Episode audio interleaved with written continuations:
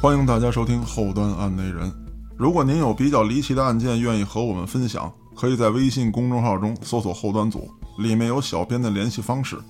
您也可以通过小编加入我们的微信群，与我们聊天互动。我是主播嘉哥，我是郭子，我是王挺。挺爷也参加了咱们好几期的后端案内人了，这次挺爷专门带来一个案件要跟我们分享。那么，挺爷开始你的表演。好的，感谢嘉哥给这机会啊！今天呢，给大家说一个案件，它在咱们国家历史上呢有浓墨重彩的一笔。怎么说呢？第一，这个案件是第一例雇佣外国杀手的杀人案件；高端，我挺爷一来就带这么重量级的案件，第二，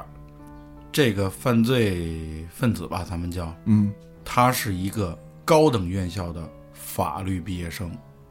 也就是精通法律。你的同行，高智商犯罪，对，第三，这个案件他明知道后果，并且愿意去坐牢，也要去杀了这个人。那我猜这应该是一起仇杀。是，首先，挺爷介绍了啊，这个人学习法律，呃，学历也非常高，而且他能雇佣这个外籍的杀手，证明这个人不光是有钱，而且还有很强的势力。一般情况下，这种人能再走心的，我觉得很少。那为什么就不能雇佣外籍杀手在床 上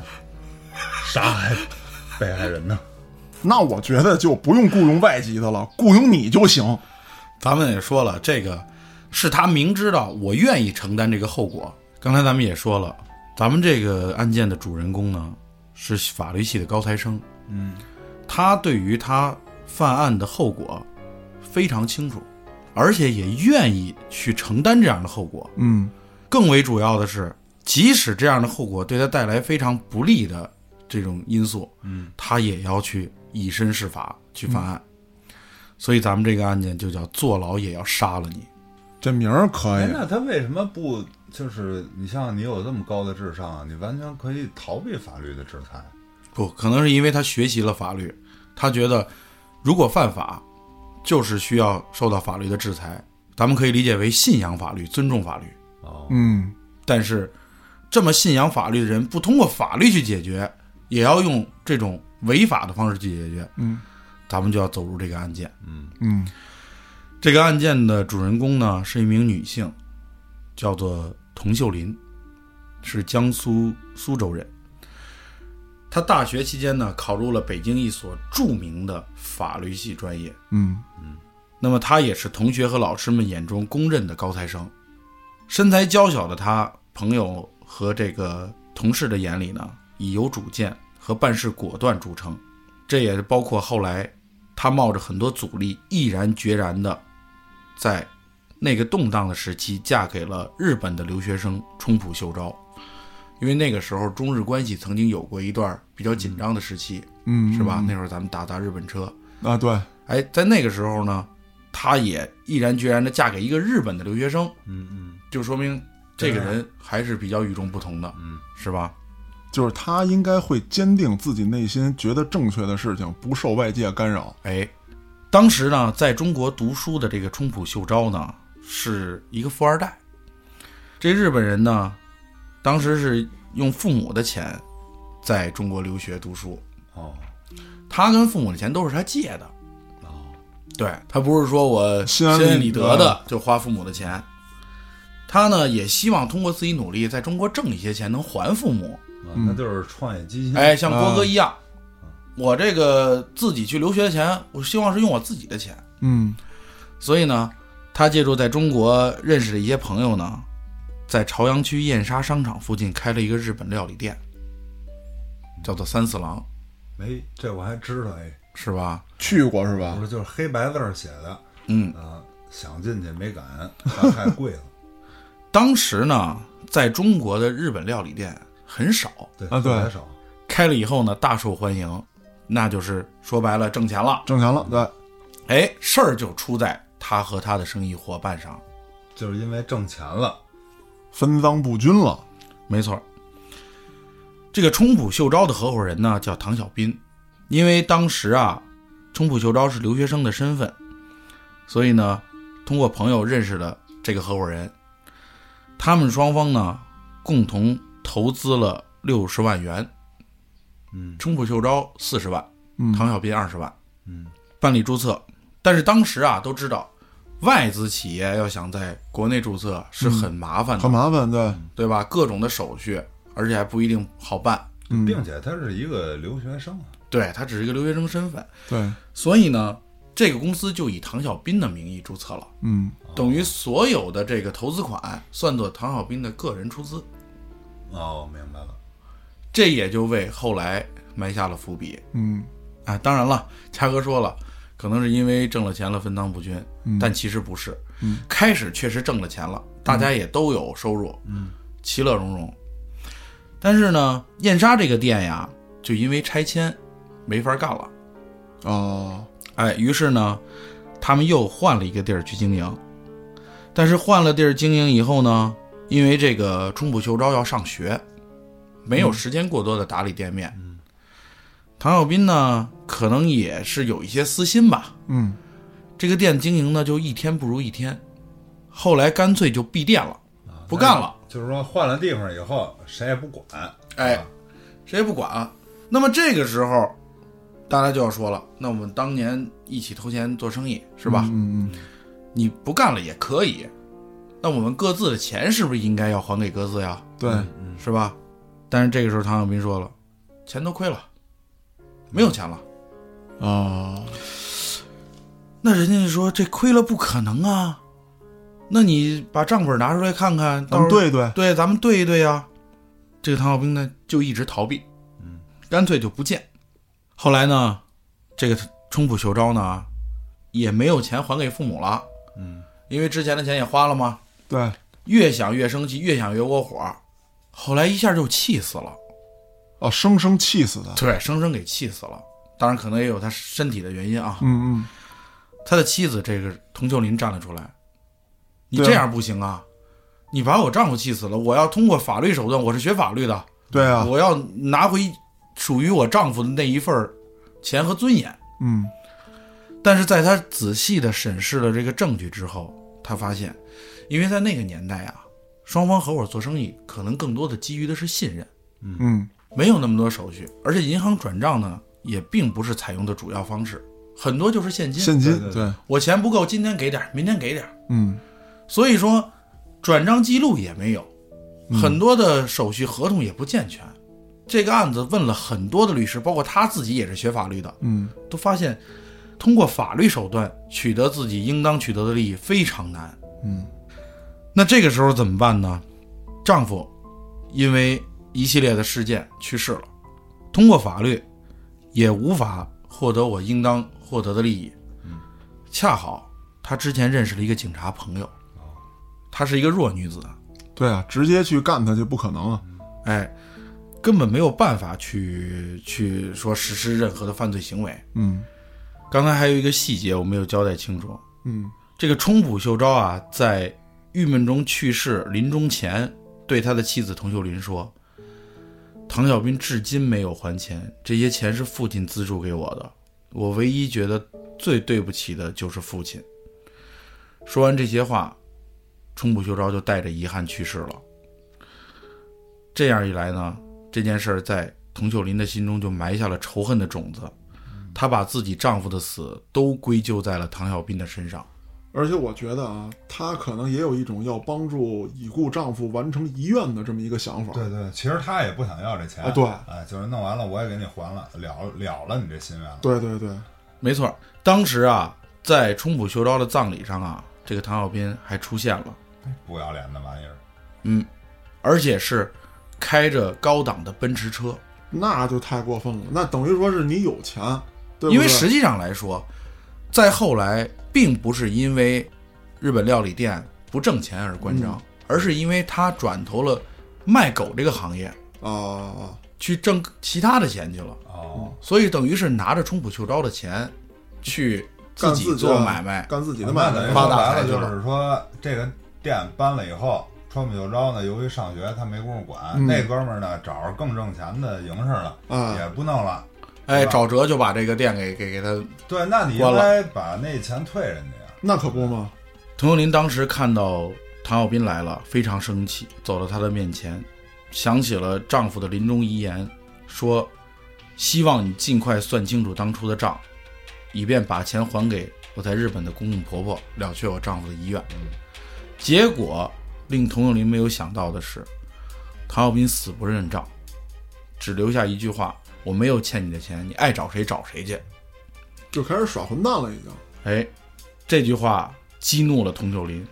她觉得我丈夫就是因为你不还钱气死的，你今天居然还不认账。嗯，而且还是在葬礼上说出这种话来。对，没错，早已经怒火中烧的佟秀林恨不得上前撕了这个态度蛮横的男人，结果唐小斌反而说：“你丈夫死不死与我没关系，你有什么证据证明我欠你的钱嗯，？”这句话又说中了他的痛点，对对吧？对，没法走法律途径去讨回自己的公告，恰恰就是因为手里的证据不足，嗯，打不赢这场官司。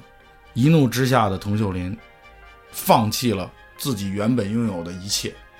在埋葬了丈夫之后，于二零零二年的九月找到了刚才我们提到他们共同的警察朋友王江涛。嗯，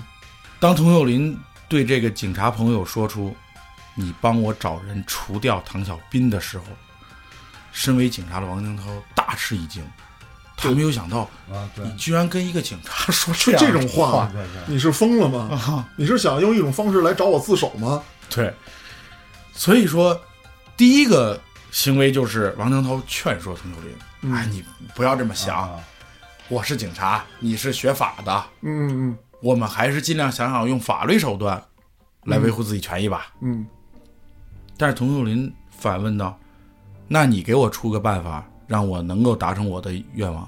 咱没词儿了。？”他没词儿了，因为他们也在一块儿研究过这个案件，确实很难，证据不足，是吧？嗯这是最最要命的，在情与法的面前，仗义的王江涛经过慎重的考虑，决定为朋友两肋插刀。啊，他说他去给找人家，哎，但是他不是这么直白的说的，啊嗯话到嘴边儿，他还是有所保留的说：“我可以给你介绍人，但是你们自己谈，嗯跟我没关系。啊啊，你们具体要办什么？么，对我不知道啊，我也不知道。以后我们也不是朋友了。嗯”说完这些话，警察王江涛认为啊，他只是给朋友牵针引线，我也没有实施犯罪，所以应该牵扯不到自己。嗯王江涛介绍的这个人呢，叫吕图，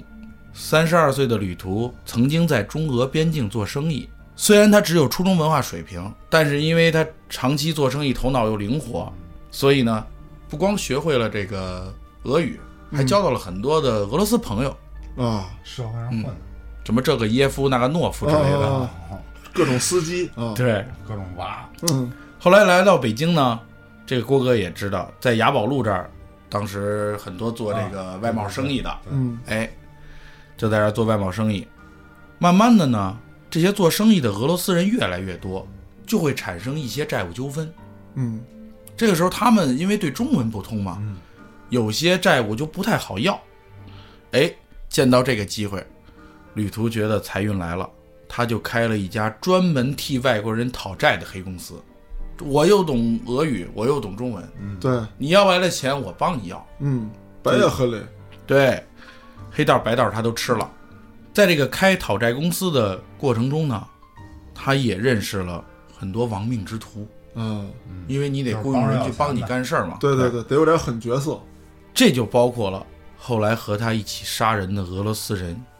基多夫根纳季。基多夫根纳基，我怎么觉得像那个非洲大部落那边人的名 字？这个呢，就是真实的这个名字啊，嗯嗯嗯基多夫根纳季。在佟秀林找到旅途的时候，旅途第一个想到就是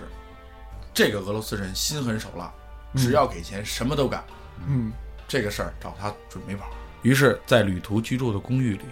佟秀林跟旅途很快的商量好，在两千年初那个年代啊，三十万元的价格，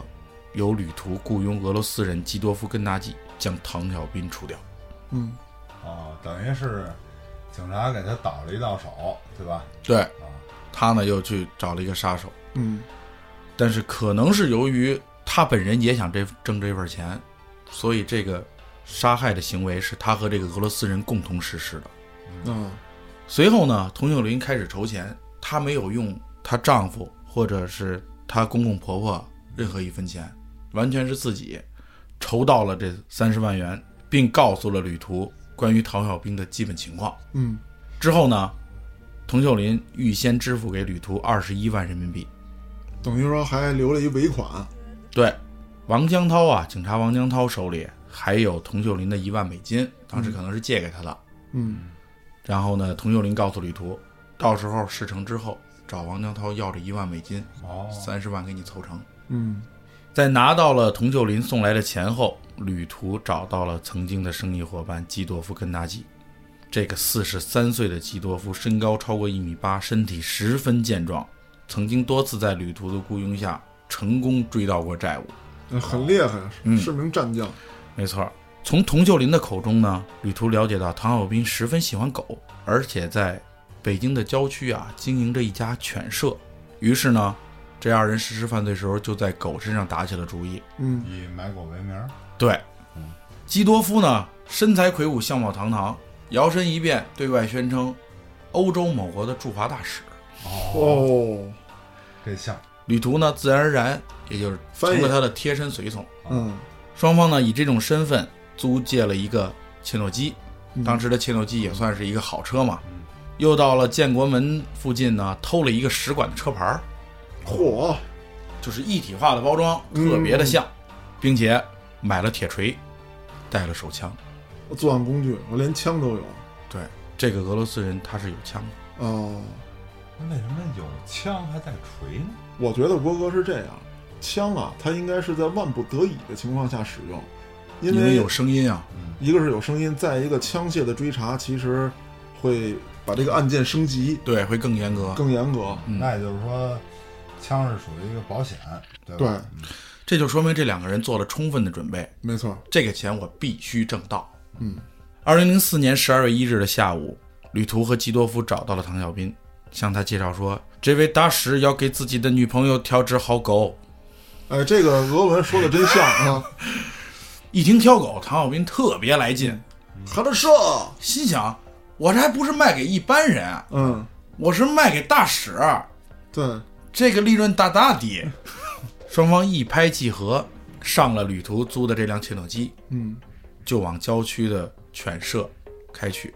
坐在车上，双方不停地聊天儿，其乐融融，嗯，丝毫没有感觉到杀意来袭。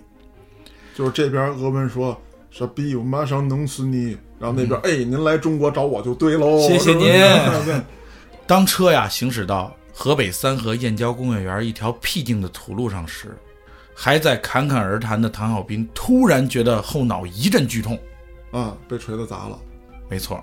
因为这个大使啊，肯定要坐在车的后侧，嗯显出地位的尊贵。嗯，而唐小斌要引路，嗯当时也没有高德导航，嗯，啊他就坐在了副驾驾驶。嗯，他和旅途聊得正开心的时候，没想到突然脑后遭遇了一锤。八十八十，这一锤下去啊，虽然很重，但是并没有足以使唐小斌晕厥，他只是说感觉到剧痛以后、头晕目眩，车停了。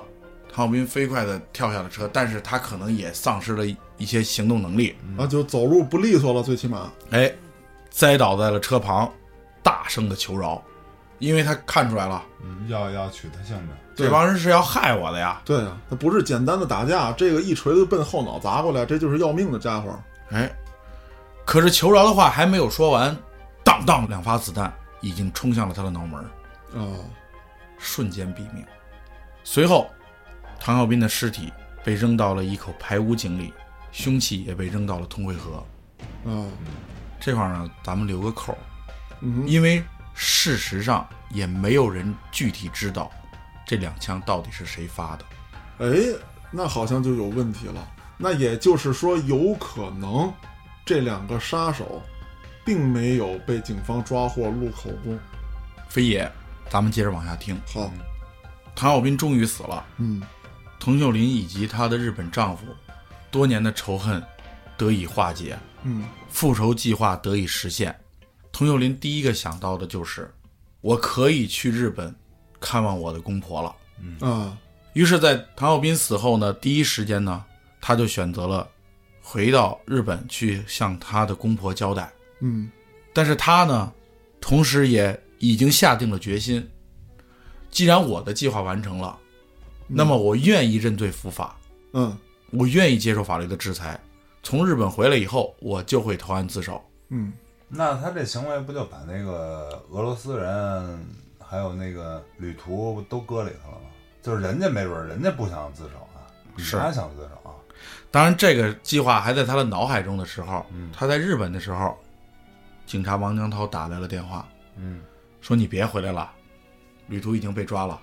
那怎么逮着的呢？这个方案非常的简单了，就是有尸体了，肯定会被发现。嗯，发现以后，经流过此地的车辆嗯都会被查找，但那个年代一系列的线没上头索吧。呃，那个年代咱不能说没有摄像头，只能说摄像头少。但而且它还是个套牌车呀，它套的使馆呢，他套使馆的车，可能在使馆地谁去取得这个车牌，可能都已经被人发现了。我明白了，所以这一系列他们的作案手段，其实咱们严格来说并不高明，嗯，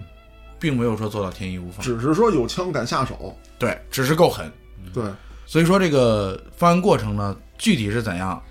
咱们也就不得而知了。嗯，但事实上是旅途被抓了。于是呢，王江涛告诉佟秀林，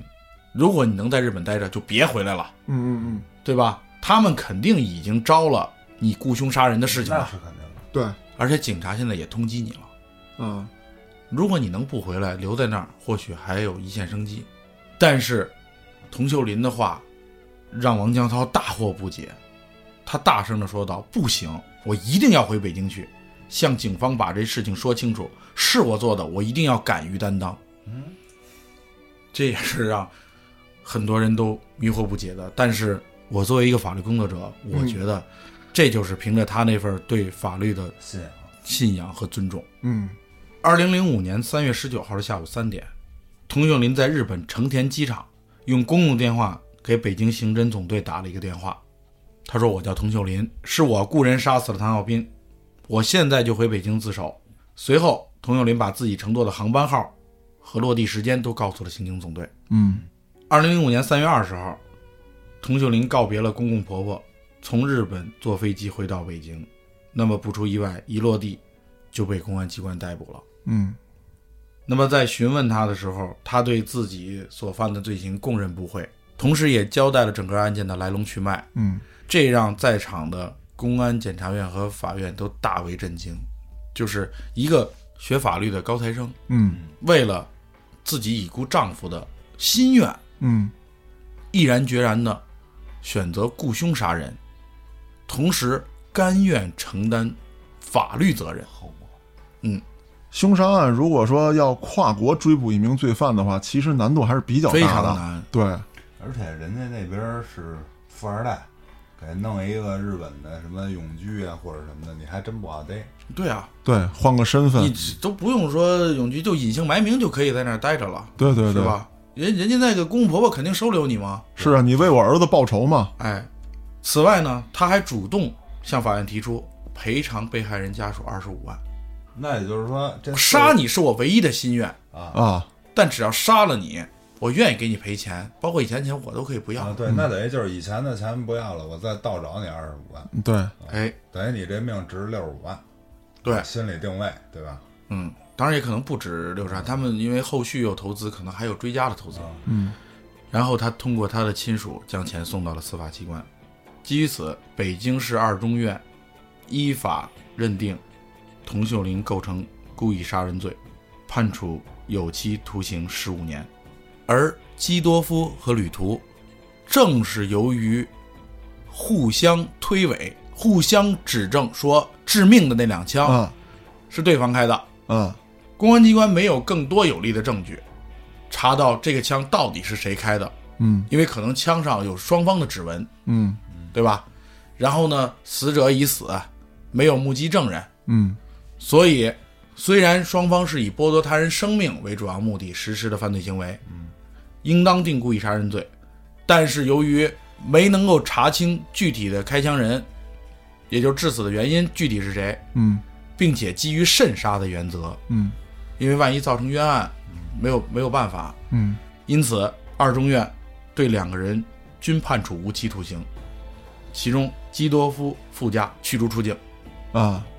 所以等于没有判死刑。不是，那对啊，我这想问你一个，就是他驱逐出境，并且判了一无期，那也就是说你这无期不是在中国做的，对吗？不是，是在中国做。这个附加刑啊，是指你服完这个刑之服后，完刑以后哦，要履行这个。咱们比如说最常听到的是剥夺政治权利，嗯，三年、五年、十五年，或者终身，啊哎，这个起算是从你服完刑以后，啊，因为你服刑期间自然而然就被剥夺了政治权利。嗯哦，对，所以这个附加的这个驱逐出境这个刑，是指他服完刑以后，因为无期徒刑可能会被减到有期徒刑。啊，然后有期徒刑再减刑，对啊，然后十二十年出来了。挺爷，我觉得在这儿得给大家科普一下，嗯就是无期徒刑是不是关到你死？啊不一定，哎，这个你就得说一说了，对，包括咱们听说的死刑缓期两年执行，嗯也都不是说一定要关到死，嗯，也不是说两年之后我再枪毙你，啊哎，因为这些犯罪分子啊，在服刑期间呀、如果表现良好，是可以获得减刑的，嗯并且有的是逐年经过申请有特殊贡献，比如说有发明专利创造，嗯比如说有重大的案件线索举报，嗯那么都是法律上规定的可以获得减刑的理由。但是咱们法律有一条规定，就是说，即使因为无期徒刑或者说死刑缓期两年执行解为无期徒刑的，嗯，再减刑也要承担服刑的一半儿。比如说，咱们最高刑的有期徒刑是二十年，嗯，你减为二十年，你如果服刑不满十年，你是不可能被释放的。明白，那七减八减的十五年出来了，差不多。对，虽然无期徒刑不用坐牢坐到死，嗯但是也不是随随便便几年就能出来的。嗯只不过就说在咱们这个案件中呢，他一出来就要立马的驱逐出境，嗯永远不能再回中国了。虽然说二中院基于这些情况做出了判罚，但是呢，北京市检察院第二分院并没有善罢甘休，而是以量刑其轻为由，对一审法院判决的刑事部分提出了抗诉，啊，抗诉到了北京市高级人民法院。这是检察院对这个中级人民法院提出来的，对对他就是认为检察，院不服中级人民法院判决，嗯，对他认为判刑过太轻了，太轻了，哎，但是呢，北京高院经过二次开庭审理，认真的审查了整个案件的来龙去脉以后呢，认为原审法院的判决并无不当，嗯做出了维持原判的判决。至此，这起轰动全国的中国首例雇佣外籍凶手的杀人案尘埃落定了。那通过这个案件呢，就咱们看到，有些时候可能法律在某些案件面前略显苍白。嗯你比如说，他这个投资的钱证据不足嘛，确实要不回来，嗯但是呢，你以身试法还是必然给你带来无穷无尽的后患，对吧？他服刑完以后，他的后半生能不能就是活在一种安乐、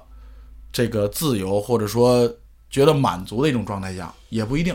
所以说，有些时候啊，虽然这一方面达不到自己的愿望，但是也轻易不要去触犯法律的底线。对，一个是挺爷你说这方面，再有一个我听完这个案件讲述之后啊，嗯，雇凶杀人被判了多十五年是吧？对，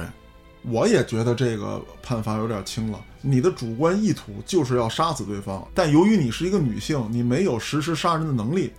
那么你雇凶的目的也是去杀死对方，不是说我揍一顿我出出气，嗯，对吧？目的是杀人，采取的手段也是杀人的手段，只不过是间接的。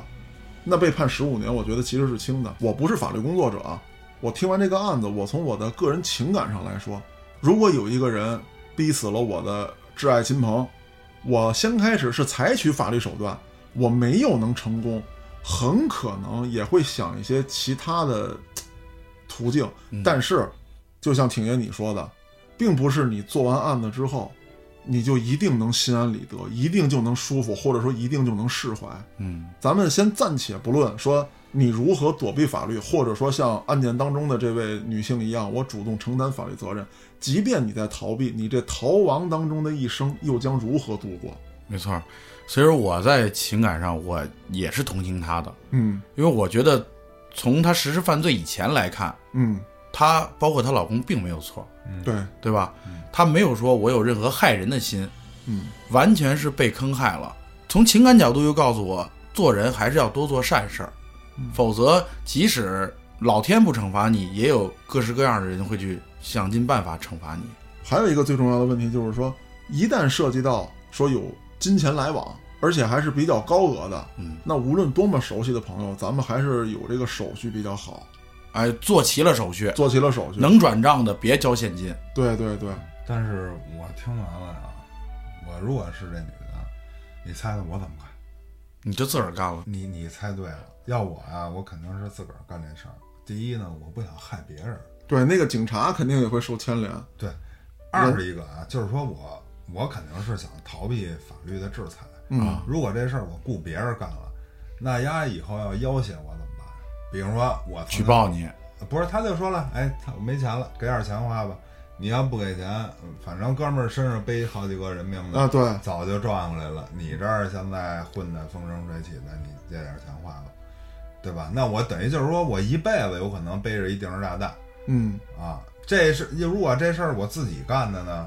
那我就是只只我不说，那就没事儿。但是你得一辈子逃亡啊！不会啊，我不见得非得逃亡啊。就是说，一种是逃避法律的制裁，还一种呢是我想想法儿辙降低法律的制对，我裁。要弄一最轻的，比如我开行了，包我哥，你你 犯罪方法咱就别传授了，啊， 是吧？？啊比，如我这拽我是 吧？懂大概这意思了，嗯。那今天呢，也非常感谢挺爷给我们带来这个案子。其实这个案子值得思考的地方还是挺多的，是，主要是人性，对人性，还有这个人他比较特殊的一方面的这个算是信仰吧。对，还有他的这个咱们国家现阶段的法律制度，对对对，这都是值得探讨的地方。